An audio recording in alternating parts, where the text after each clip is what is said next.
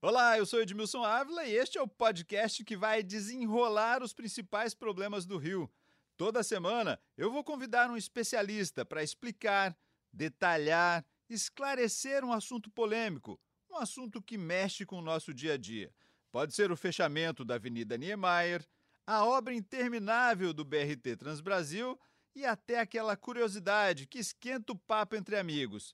Quantos anos o ex-governador Sérgio Cabral pode ficar na cadeia? Será que vai sair logo?